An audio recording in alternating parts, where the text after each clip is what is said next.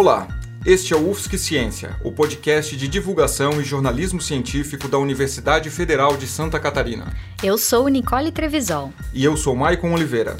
E hoje nós vamos falar sobre musicoterapia.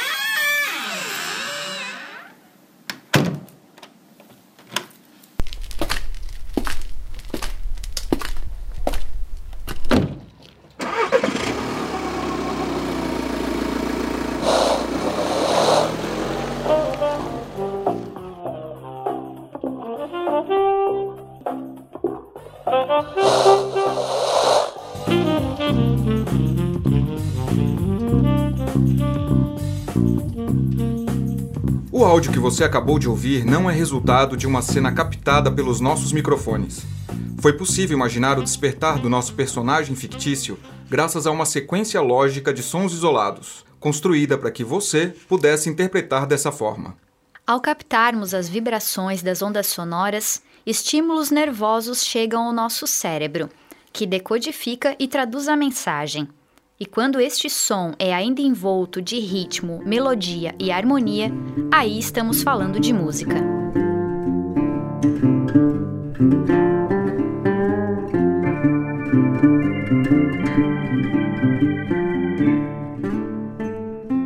Os efeitos da música sobre o nosso organismo são objeto de estudo da ciência há algumas décadas. Neurocientistas já comprovaram que a música, além de suscitar emoções como a alegria, a tristeza e a saudade, é benéfica como método terapêutico. Ela tem sido um importante instrumento, seja como uma ferramenta na educação infantil, um recurso para o relaxamento de futuras mães, um auxílio para exercícios de meditação ou até mesmo uma contribuição no tratamento de doenças degenerativas. Por isso, para entender mais sobre musicoterapia, o UFSC Ciência conversa hoje com três professores que atuam em diferentes áreas da universidade. Eles vão nos explicar como a música age em nosso organismo, a origem de seu uso como método terapêutico, a quem se destina e quais benefícios podemos esperar com esse tipo de tratamento. Meu nome é Janaína Treza Martins, eu sou professora no curso de Artes Cênicas, no Departamento de Artes da Universidade Federal de Santa Catarina, e sou coordenadora do projeto de pesquisa e de extensão Cantos de Gaia Alquimias Sonoras, que é um núcleo de pesquisa, estudo e extensão relacionados ao tema da musicoterapia e das terapias sonoras. Meu nome é Luciano Pide Oliveira, eu trabalho no Colégio de Aplicação, na disciplina de Educação Musical, né? Lá nós somos em oito professores, três de teatro, três de artes visuais e dois de música, né? E a minha linha de pesquisa hoje é trabalhar com história oral, história do tempo presente e a, essas relações de memória e com a história da cidade, né? E com a história da arte na cidade. Então, meu nome é Maria Madalena Canina Pinheiro, é, eu sou do Departamento de Fonoaudiologia do Centro da Ciência da Saúde. É, o grupo de pesquisa que eu coordeno junto com outra colega é sobre os estudos neurobiológicos da audição e da linguagem. Então, a gente trabalha muito pensando no, no que a gente faz, né, de intervenção e que efeitos que isso vai ter na parte neurológica mesmo, né, da parte auditiva e da parte da linguagem, né. A música está presente em nossas vidas desde a barriga da mãe. E mesmo assim, parece ser difícil defini-la. O que é música? Ela pode ser retratada objetivamente ou será sempre fruto da percepção humana?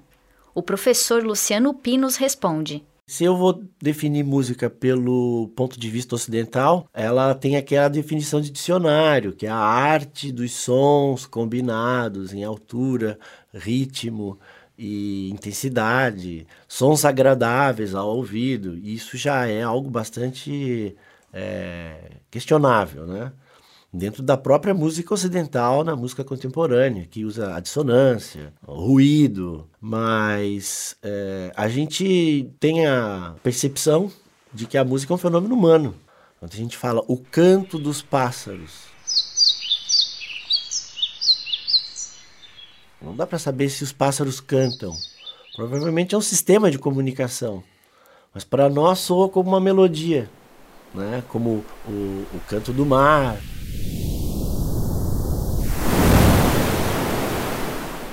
o som da natureza é uma, ah, é uma música para os meus ouvidos.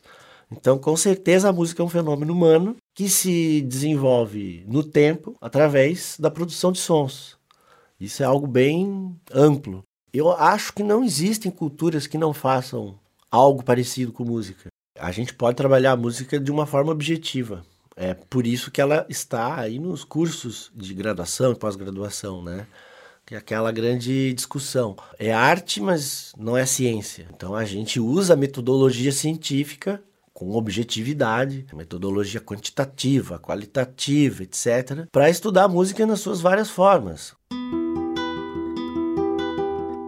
Aprendizado de música, a composição musical, a, a, a, performance musical. Então, claro que ela tem um aspecto objetivo. E a gente tenta justamente é, colocar algo abstrato de uma forma bastante concreta para a gente poder lidar. O, talvez o primeiro instrumento para isso seja a partitura. Antes era a memória, então por isso a música era muito ligada ao canto, à poesia, porque a poesia com a métrica e a rima facilitava a memorização. Né?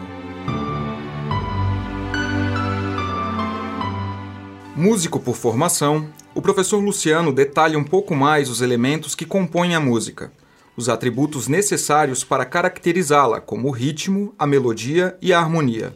A música ela tem o ritmo, é como que ela se desenvolve no tempo. E aí nós temos as diferentes durações, as, as figuras rítmicas né, que a gente estuda, semibreve, mínima, semínima, umas são mais longas, outras mais curtas e tal. A melodia é um conceito bastante difícil de definir, pelo menos para mim. Mas me parece que a melodia ela tem que ter um desenho. Trabalha com as escalas. Então, uma escala pode gerar uma melodia.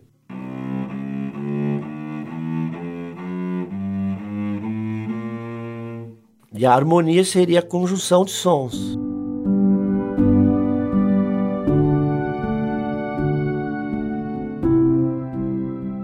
Se a gente for pensar no ponto de vista ocidental, a harmonia vai nos levar para os acordes.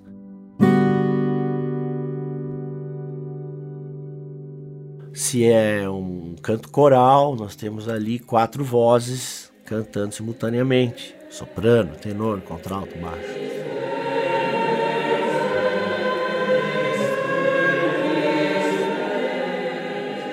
Se é um instrumento como o piano, nós vamos ter a possibilidade de tocar melodia com a mão direita e o acompanhamento com a mão esquerda, ou o contrário, ou até imitar um coral de vozes, que é bem difícil. Quem fazia isso muito bem era o Johann Sebastian Bach. Mas se eu perguntar por uma outra cultura diferente da nossa ocidental, o que é melodia, pode ser que o que seja melodia para eles, para nós não seja. Existem culturas que gostam de trabalhar pouca variação tonal. Um salto pouco mais agudo é um salto altamente expressivo.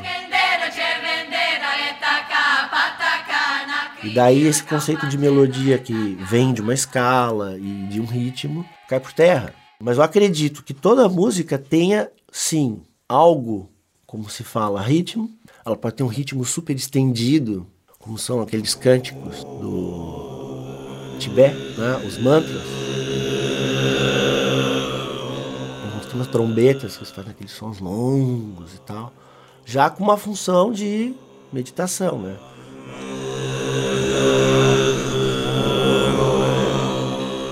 Professora e fonoaudióloga Maria Madalena Pinheiro esclarece o que acontece em nosso cérebro quando ouvimos música e quais regiões dele são ativadas. Então, é, a música, né, a onda sonora, ela vai percorrer um longo caminho, né, desde a parte externa que a gente enxerga, que é o pavilhão, até chegar lá no nosso cérebro, né, para ser decifrado, né? Então, passa por várias estações. Quando chega lá no cérebro, nosso cérebro é formado por duas partes, tem a parte direita e a parte esquerda, né? Então, a gente tem várias pesquisas que mostram que a parte direita é a mais ativada, porque é a região que a gente tem a questão da melodia, do bem-estar, que a gente diz que é o suprassegmento, a entonação, então toda essa melodia ela é decifrada principalmente na parte direita do cérebro.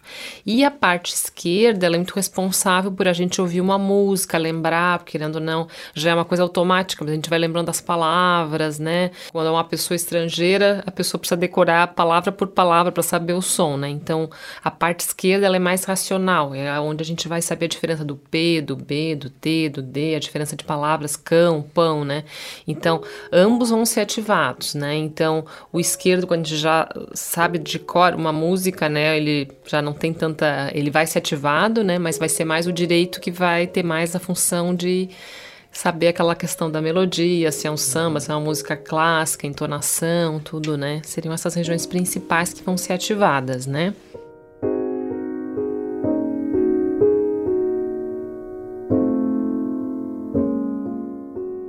Professor Luciano completa. Fala sobre o envolvimento de outros sentidos e as diferenças percebidas na mente de quem toca um instrumento em relação a alguém que apenas ouve. Então, quando parte do tronco cerebral, que é um, um estímulo mais genérico e que depois ele se distribui no cérebro. Isso acontece quando a gente ouve. Então, o som ele entra pelo ouvido passa pelo sistema nervoso central e quando chega no cérebro ele vai se distribuindo para a parte do som, mas também para a parte da visão, porque de repente você está ouvindo o som e você lembra, sei lá, do dia que você comprou o disco, ou você imagina o músico cantando, mas que também estimula outras áreas que não só a da audição. Fizeram testes, né? Neurocientistas botaram né, os, as maquininhas na cabeça do sujeito, ligaram no computador, botaram uma música para ele ouvir, ah, acendeu os dois lados do cérebro. Assim. Aí depois pegaram um músico e pediram para ele tocar, e aí disse assim, olha, se a pessoa ouvindo música é uma árvore de Natal, a pessoa tocando música é como fogos de artifício no cérebro.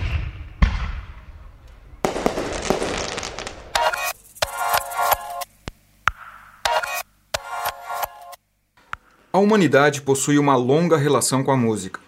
Ainda na pré-história, os seres humanos começaram a desenvolver ações baseadas nos sons da natureza. Os trovões, a comunicação entre os animais, o vento balançando as árvores, as batidas do coração. Tudo isso influenciou as pessoas a explorarem também os sons que seus próprios corpos produziam, como o barulho das palmas, dos pés batendo no chão e da própria voz. No Egito Antigo, a música era muito presente e configurava um importante elemento religioso. Era empregada nos rituais sagrados para a agricultura por meio das harpas, flautas e instrumentos de percussão. Na Ásia, a atividade musical prosperou na Índia e na China. Nessas regiões, a cítara, um instrumento de cordas derivado da lira, era relacionada à espiritualidade. Já na Grécia Antiga, a cultura musical era o elo entre os homens e as divindades. Tanto que a palavra música provém do termo grego museik, que significa a arte das musas. Ainda neste período, o filósofo Pitágoras estabeleceu as relações entre a música e a matemática, descobrindo as notas e os intervalos musicais. Os romanos, por sua vez, passaram a usufruir a música de maneira mais ampla e cotidiana. No continente americano, as tribos indígenas empregavam cantos e danças para curar seus enfermos. Porém, foi a partir do século XX, com o aumento da compreensão acerca do sistema nervoso, que a musicoterapia começou a ter fundamentação científica. O método foi utilizado nos hospitais militares da Segunda Guerra Mundial para ajudar na recuperação de soldados diagnosticados com traumatismo crânioencefálico e o transtorno de estresse pós-traumático. Desde então, cresceu a demanda por este tipo de abordagem no tratamento de enfermidades. A professora e musicoterapeuta Janaína Trazel Martins nos traz o conceito de musicoterapia e quem pode se beneficiar com ela.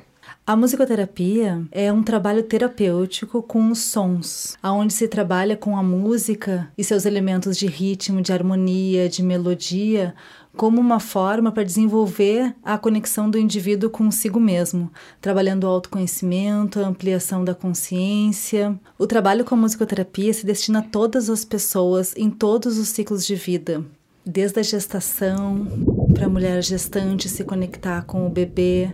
O próprio bebê dentro da barriga recebe essa massagem sonora através da vibração da voz materna. É destinada a mamães e bebês também para trabalhar essa relação, esse vínculo entre mães e bebês. é destinada a crianças para desenvolvimento do seu potencial de aprendizado, de criatividade, de expressividade, de sociabilidade e é destinado também a crianças que têm algum tipo de, de patologias, como autismo, paralisia cerebral e algum transtorno psicológico. É destinado também a adolescentes para trabalhar essas questões da relação social, da autodescoberta, da autoestima é direcionado também a todos os adultos que queiram diminuir a ansiedade, ter uma vida mais saudável, uma vida sem tanto estresse. E também é destinado a idosos, tem todo um trabalho também com Alzheimer, com mal de Parkinson, e também para estimular essa conexão consigo mesmo durante a velhice de uma forma bem saudável. A fonoaudióloga Maria Madalena Pinheiro complementa e diz não haver restrição ao emprego da musicoterapia mas faz uma ressalva. Restrição, eu desconheço. As pesquisas e a vivência mostram é que principalmente as crianças que têm transtorno do autismo, que aí não tem uma faixa etária em si, né? Que depende principalmente do, do que aconteça o diagnóstico, né? Eles têm muita hiperacusia, com uma sensibilidade muito grande ao som. Neles tem que ter muito cuidado para trabalhar música, né? Porque geralmente música a gente escuta geralmente numa intensidade um pouco mais alta e eles geralmente o efeito pode ser negativo. É pessoas que também têm problemas problemas na linguagem, mas tiveram um acidente, né, um traumatismo crânioencefálico, perderam a linguagem porque alguma região, né, que é responsável pela linguagem foi é, atingida, né? Então a música também nos ajuda a, a resgatar, né? Parte direita, esquerda, então às vezes a área preservada vai ajudar a gente a trabalhar com a outra região, né? Para dislexia também a gente utiliza bastante também, porque tem na dislexia muita questão da percepção auditiva, né? Eles têm muita dificuldade que a gente fala de consciência fonológica, então eles não têm o cérebro, né, decodifica vários sons. Então na dislexia é muito comum às vezes eles trocarem P por B, então a música pode ajudar nesse trabalho da consciência fonológica também, né? A professora Janaína ressalta que não existem ritmos proibidos ou contraindicados no tratamento. Ela destaca que o essencial no processo é a percepção que o indivíduo tem sobre o ritmo no próprio corpo. Então, na linguagem musical, o ritmo é a ordenação e a duração dos sons no tempo. Ele é a pulsação da música, ele é a maneira pela qual um determinado andamento é tocado. E essa percepção do ritmo desse evento musical, ele é um acontecimento corpóreo. Nós percebemos o ritmo através do nosso corpo. E uma das primeiras percepções do ritmo foi quando estávamos sendo gestados no ventre materno com as batidas do coração da mãe. Muitos estudiosos contemporâneos, eles têm averiguado sobre essa influência dos ritmos sonoros nos ritmos do nosso corpo. Eles têm observado, por exemplo, que esses ritmos acelerados da sociedade contemporânea, essa paisagem sonora da, da sociedade contemporânea, causa efeitos no nosso próprio ritmo interno, tanto o ritmo cerebral quanto o ritmo da respiração. Então, a partir dessa percepção profunda sobre o que envolve o ritmo na relação do indivíduo consigo mesmo e com a sociedade, a gente pode compreender que, que os ritmos de cada ser humano é único e os ritmos da sociedade influenciam cada ser humano de determinada maneira. Então, as reações que cada indivíduo vai ter com determinados ritmos musicais é muito própria de cada um. O primeiro curso de graduação em musicoterapia no Brasil foi criado em 1972 e o ofício passou a ser reconhecido pela legislação. Atualmente, o interessado em se tornar um musicoterapeuta pode cursar a licenciatura ou a especialização voltada a profissionais da área de música e saúde. O trabalho musicoterápico pode ser desenvolvido dentro de equipes multidisciplinares, com médicos, psicólogos, fonoaudiólogos, terapeutas ocupacionais, fisioterapeutas e educadores. Mas afinal, como funciona uma sessão de musicoterapia? A musicoterapia é um tratamento complementar. Ela não substitui o tratamento médico. E a musicoterapia, ela trabalha de maneira interdisciplinar e transdisciplinar. Interdisciplinar é a atuação do musicoterapeuta junto com outros médicos, enfermeiros, terapeutas, psicólogos, fonoaudiólogos. Então, tem esse trabalho interdisciplinar, complementar, e tem o trabalho também transdisciplinar, porque na medida que o musicoterapeuta está trabalhando com o som, ele também está tocando esse aspecto sensível terapêutico das emoções, das sensações, do plano mental, emocional do indivíduo na relação com a sociedade, né? Então, ele é transdisciplinar também porque envolve essa profundidade da totalidade que envolve o ser humano não pensando o ser humano como algo compartimentado, mas pensando nessa totalidade que envolve a pessoa. A música atua no restabelecimento das funções físicas prejudicadas por acidentes traumáticos ou na reabilitação motora em indivíduos com sequelas decorrentes de um AVC.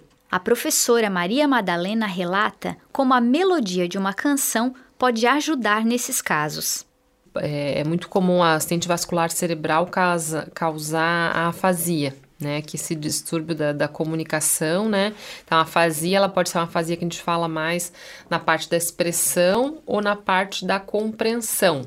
Então, o que que ela é? Ela é uma lesão no hemisfério esquerdo. Então, o hemisfério esquerdo é o responsável pela linguagem, é aquele responsável por a gente falar. Então, tem várias regiões do cérebro no hemisfério esquerdo, tem uma tem a região que fica no lobo temporal, que vai, a gente recebe informação e compreende ela, né? Aí transfere para uma outra região que vai planejar o que a gente vai falar e outra que vai movimentar os, todos os órgãos, assim, para a gente preparar para a boca, para os músculos, né? Então, a pessoa que tem uma afasia que é específica, né, que ela acontece no hemisfério esquerdo, pode ter uma dificuldade tanto de compreensão, né? Então a música pode ajudar nisso, né? Trabalhar a compreensão, de trabalhar a melodia de uma música, o que quer dizer a música, o conteúdo, né? Trabalhar a questão da memória, porque também no hemisfério esquerdo a gente vai ter regiões muito importantes pela memória. Então a pessoa que tem esse que, que vai ter um AVC, é muito comum eles perderem a memória, então a música tem esse papel bem importante na questão do resgate da memória, na questão de trabalhar vocabulário, né? Então, depende muito assim da região do derrame, mas é muito comum o, o AVC, principalmente no idoso, causar afasia. Então, ele é muito utilizado para a questão de vocabulário, porque muitos deles ficam, a gente chama que dá uma tipo uma ecolalia, eles ficam falando sempre a mesma palavra.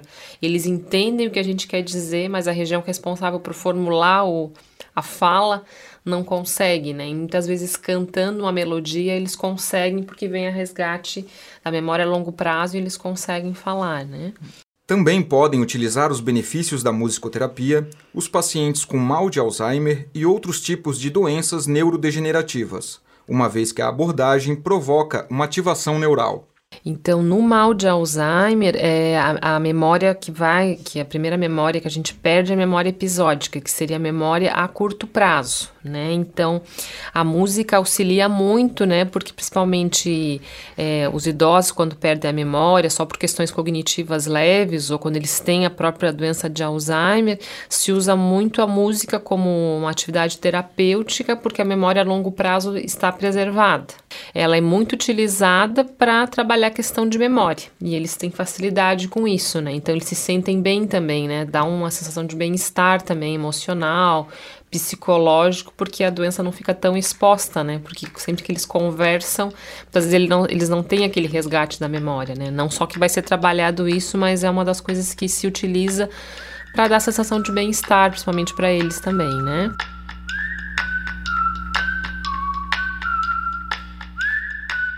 A musicoterapia é uma conhecida opção para estimular o desenvolvimento de crianças da gestação até o período de aprendizagem. Em sua entrevista, a professora Maria Madalena aborda a relação entre a infância e a musicalidade. A gente vê o quanto as crianças que têm uma musicalidade, elas têm uma percepção auditiva diferenciada, né? Porque é, a percepção auditiva, ela vem antes do desenvolvimento da linguagem, né? Então, a criança que ela é exposta à música desde cedo, várias pesquisas mostram, ela até pode adquirir a linguagem já precocemente, porque quanto mais a gente expõe a criança ao mundo sonoro, ao mundo da linguagem, mais precoce ela pode falar. Então, a música, cantar músicas cantigas desde cedo, a criança ouvir música, tudo isso ela ajuda muito, principalmente no início do desenvolvimento, para a criança aprender a falar, porque muitas vezes a criança nem entende o que está sendo aquela música, mas ela já faz aquele balbucio tentando acompanhar a melodia da música, né? É bem importante para essa questão é do desenvolvimento da linguagem, as crianças que a gente vê que os pais, né, que, que escutam, os, as crianças também que, além de só de escutar música, mas que também aprendem um instrumento musical, é comprovado também que elas têm muito menos dificuldade de questão de aprendizagem do que as crianças que não são expostas, né? Então, além do ato de ouvir, o aprender também a tocar um instrumento, a afinação, ajuda muito assim na questão do desenvolvimento da fala, da aprendizagem, de ter uma percepção auditiva. Mas o professor de música do Colégio Aplicação, Luciano Pi, faz questão de estabelecer a diferença entre musicoterapia e educação musical. Ele menciona ainda a importância da música na idade escolar. Bom, a musicoterapia ela é uma forma de tratar alguma disfunção, alguma é, deficiência que a pessoa tem através da música. A educação musical ela propõe uma mudança de comportamento. Por exemplo, o sujeito ele não sabe distinguir o som de dois instrumentos. Nessa aula ele vai aprender a distinguir.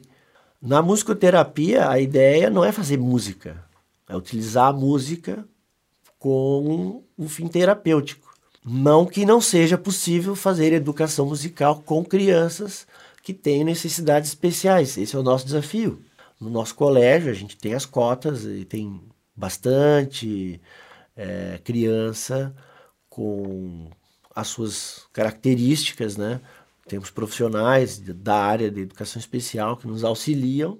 Nós tivemos a ausência da aula de música no ambiente escolar por muitos anos com a lei de 71, que criou a educação artística, a gente tinha professores polivalentes, com uma formação muito rasa, e a música exige um equipamento, instrumentos, etc. E depois, nos anos 80, 90, um grupo de professores universitários começaram a se pós-graduar no exterior e a partir daí construir cursos de pós-graduação. E essa movimentação acadêmica gerou uma pressão que houvesse aula de música obrigatoriamente.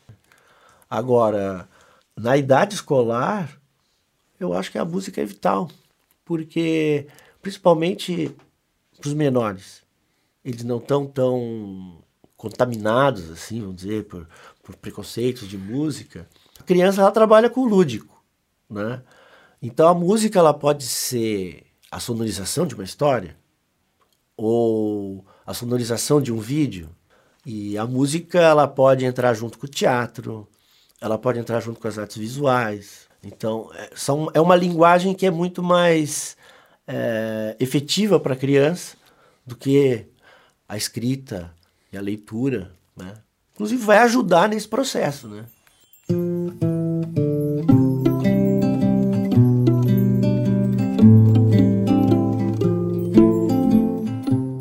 Florianópolis, o projeto de extensão Cantos de Gaia, vinculado ao grupo de pesquisa Poéticas da Voz do Departamento de Artes Cênicas da UFSC, realiza oficinas de vivências sonoras com mães, gestantes e bebês. Há quatro anos são oferecidas sessões de musicoterapia em grupo. A idealizadora do projeto, professora Janaína Martins, informa como ocorrem os encontros e os diferentes públicos que podem ser atendidos. O projeto Cantos de Gaia é um projeto de pesquisa e de extensão e ele envolve várias ações. Uma das ações é o trabalho de musicoterapia com as gestantes. Outra ação é um trabalho de musicoterapia com as mamães e com os bebês. Outra ação é um trabalho de musicoterapia especificamente só para mulheres, para trabalhar o empoderamento feminino. E a outra ação são as meditações sonoras, que envolve esse método de, de musicoterapia que é receptivo, em que a pessoa deita e recebe, digamos que, um banho de sons. É um trabalho bem relacionado às frequências vibratórias sonoras de instrumentos musicais vibracionais específicos, como as tigelas de cristal de quartzo, tambor xamânico, de didgeridoo, pau de chuva, harpa, gongo, e com esses instrumentos musicais, o indivíduo vai recebendo vários banhos sonoros que vão despertando estados de consciência sobre si mesmo, ampliando esse estado de escuta sobre si mesmo. No trabalho com as gestantes, o objetivo é trabalhar a consciência do corpo da mulher, desse corpo que está em transformação, desse novo ciclo de vida da mulher. E a voz materna ela faz uma massagem no bebê. É uma massagem de uma frequência vibratória carregada de informações de afetividade, além dos sons internos do batimento cardíaco, dos intestinos. O bebê passa a escutar também os sons exteriores a partir da vigésima semana de gestação. Então a mãe, ao cantar, ela faz essa massagem sonora no bebê. E essa massagem sonora, além de ser relacionada à frequência vibratória da voz, ela carrega também os sentimentos, que ao cantar, a mulher ativa determinados hormônios, hormônios de bem-estar e de amor, trazendo essa sensação agradável para o seu próprio corpo e para o corpo do bebê.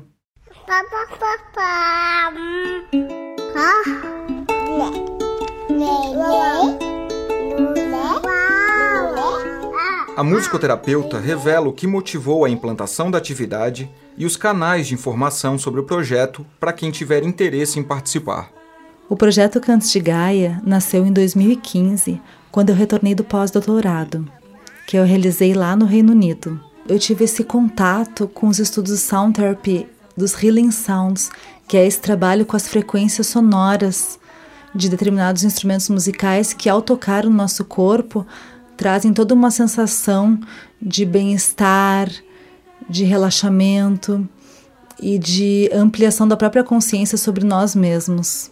E foi com a vivência da minha gestação, durante a minha gestação, que eu iniciei o grupo de canto com gestantes, embasado tanto nos estudos da Sound Therapy quanto nos estudos da musicoterapia. Quem estiver nos ouvindo e tiver interesse de saber um pouco mais do projeto Cantos de Gaia, pode acessar o nosso website www.cantosdegaia.com.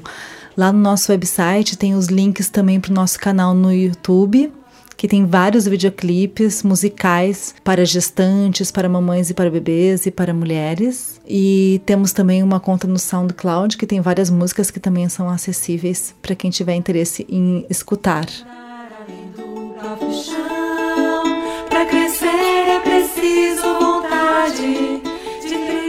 Essas músicas que nós gravamos no Canto de Gaia são advindas do processo musicoterápico, que a gente faz todo esse trabalho de criação musical, de composição de músicas a partir dos sentimentos. Então, nós temos essas músicas das gestantes compostas pelas próprias gestantes a partir de temas que a gente trabalhou nos encontros musicoterápicos. A professora Maria Madalena Pinheiro, por sua vez, reforça a importância da música em nosso cotidiano e salienta que ela pode ser um remédio para doenças modernas como a depressão e a ansiedade. Ah, eu acho que ela é extremamente importante, né? Eu acho que ela é importante tanto para a questão do desenvolvimento da linguagem, desde o bebezinho, né, que vai aprender a compreender as coisas, né, desde o momento até de um bebê, de relaxar, porque o quanto é importante também o bebê estar tá relaxado para ele e aprendendo uh, as coisas que estão ao redor dele, né? O estresse a gente sabe que sempre vai causar coisas negativas, então desde um relaxamento, é, para desenvolver a cognição, a gente sabe que a música tem um papel extremamente importante para a questão cognitiva, né? E para prevenir, acho que várias questões que a gente tem no mundo hoje em dia de depressão, de ansiedade, né? Então ela tem um papel muito grande nisso, porque a gente vê muito nas pesquisas isso, a criança que ela é exposta desde cedo à música, a um instrumento musical, ela vai ter várias regiões do cérebro que são ativadas, que tem uma influência muito maior à música, por exemplo, que ela ficar exposta só vendo um vídeo, uma televisão. Né, que a gente está nessa geração muito do tablet, da televisão, né? Então as crianças hoje em dia elas têm dificuldade de concentração, né? Põe a criança numa atividade de concentração que ela tem que resolver sozinha, assim, tá com a questão visual exposta, auditivamente, eles têm muita dificuldade hoje em dia de focar a atenção, né? Por isso que é tão comum hoje em dia a gente tem os, o transtorno de déficit de atenção e hiperatividade, porque em, em situações que a gente não tem o visual, as crianças não conseguem se concentrar. Então, acho que trabalhar a música, né, e, prestar atenção, né, fazer uma aula de música, prestar atenção, tirar um ritmo, vai dando essa atenção, né, e a gente sabe que a atenção, ela permeia todas as etapas da vida, não só na aprendizagem ali no início do fundamental, mas para uma para faculdade, para tudo na vida, né, então ela é extremamente importante, assim, para o aprendizagem, eu acho que para a questão assim emocional da que ela traz essa coisa bem importante, né? E para o futuro, né? De um adulto, assim, né? Porque a gente, a gente tem uma criança bem resolvida, com uma boa cognição, com uma boa atenção, ela vai ter amigos, ela vai interagir com todos, né? Porque hoje em dia o que a gente mais vê é que a principal dificuldade dos pais, além, por exemplo, que a gente trabalha muito com questão, de aprendizagem, é a questão principalmente emocional, né? Que o filho não tem amigos, não quer ir para escola, não quer resolver os problemas, né? Porque se a gente não está bem consigo mesmo, a gente não consegue resolver, né? Então, acho que ela tem um papel fundamental, assim, no psíquico, no emocional, né? Que é o fundamental para a gente estar tá bem numa sociedade, né? Então, ela tem um poder muito grande, assim, né? Para encerrar este episódio, ainda que você não sofra de alguma condição que necessite de terapia, o professor Luciano Pi dá algumas dicas de como melhor usufruir os benefícios da música em seu dia a dia.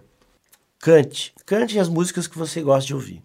Tentem também se abrir a outros estilos musicais. Às vezes a pessoa quer ouvir uma coisa diferente e nem sabe como. Então, se instruir também é bom. E se você tem vontade de aprender música, de tocar um instrumento, vá atrás. Ah, mas eu não tenho grana. Realmente, às vezes é meio caro pagar uma aula de música. Mas nós temos o Departamento Artístico Cultural aqui da UFSC que oferece oficinas, tem o coral, tem a orquestra da UFSC. A professora Miriam Moritz, que é a, a, a regente da, da orquestra da UFSC. Poxa, ela agrega pessoas da comunidade, alunos. Se não me engano, tem da comunidade. E esse pessoal tá ali fazendo música. De repente ele é estudante de engenharia, de direito, de medicina, sei lá. E ali está tendo um momento diferente, de um, de um lazer, de uma experiência, de puxa, produzir a música e aproveitar eventos musicais que tem na, na cidade. Quando eu era criança, vim morar aqui em 87, não tinha, não tinha quase nada. Agora nós temos Oscar, temos é, Camerata.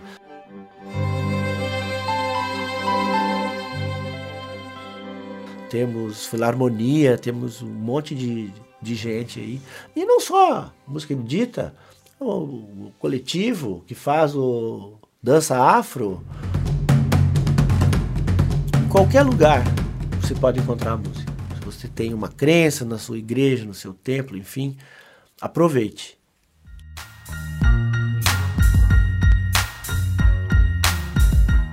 O UFSC Ciência é uma produção da Agência de Comunicação da Universidade Federal de Santa Catarina.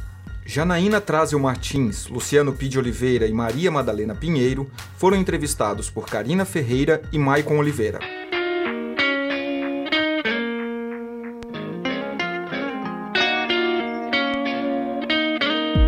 Roteiro de Maicon Oliveira. Produção de Karina Ferreira, Leonardo Reinaldo, Maicon Oliveira e Nicole Trevisol. gravado no Laboratório de Radiojornalismo da UFSC, com apoio técnico de Peter e Rock. Editado no Laboratório de Gravação e Edição de Som do Centro de Comunicação e Expressão, por Yusanã Mignoni e Lucas Vilar. A música tema é Alegorias de Verão, do álbum Modernas Ferramentas Científicas de Exploração. E as canções Gestando a Vida e Compasso do Engatinhar ao Caminhar, do projeto Cantos de Gaia, também serviram de trilha para este episódio. Obrigada pela sua audiência e até o próximo podcast.